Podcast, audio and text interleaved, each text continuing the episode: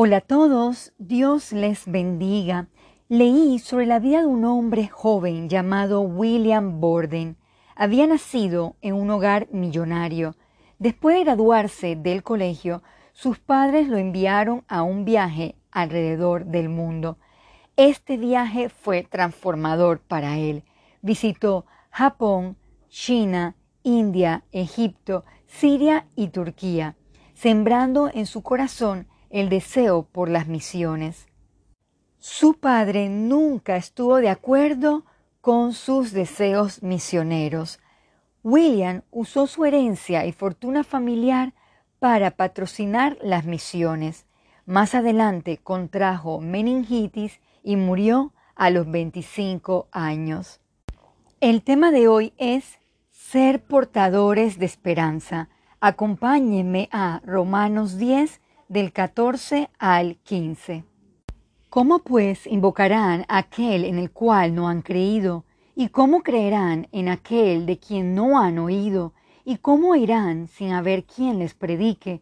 ¿Y cómo predicarán si no fueren enviados? Como está escrito, cuán hermosos son los pies de los que anuncian la paz, de los que anuncian buenas nuevas. ¿Cuántos estamos dispuestos a dejar nuestras comodidades para el servicio de otros? ¿Sentimos ese amor o pasión para dejar huellas?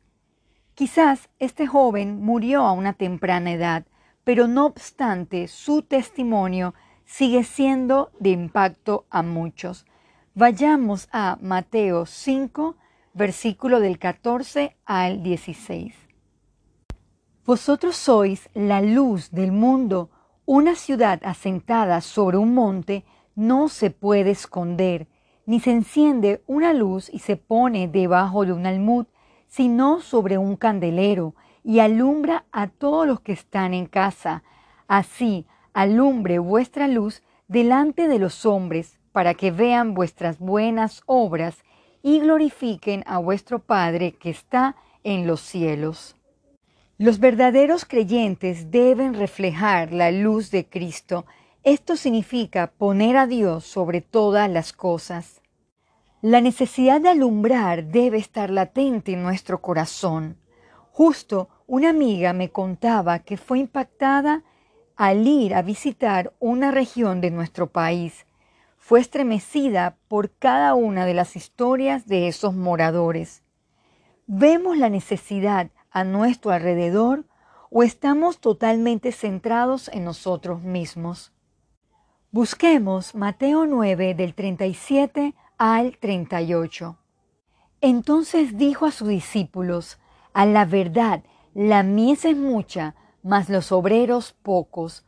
Rogad pues al Señor de la mies que envíe obreros a su mies.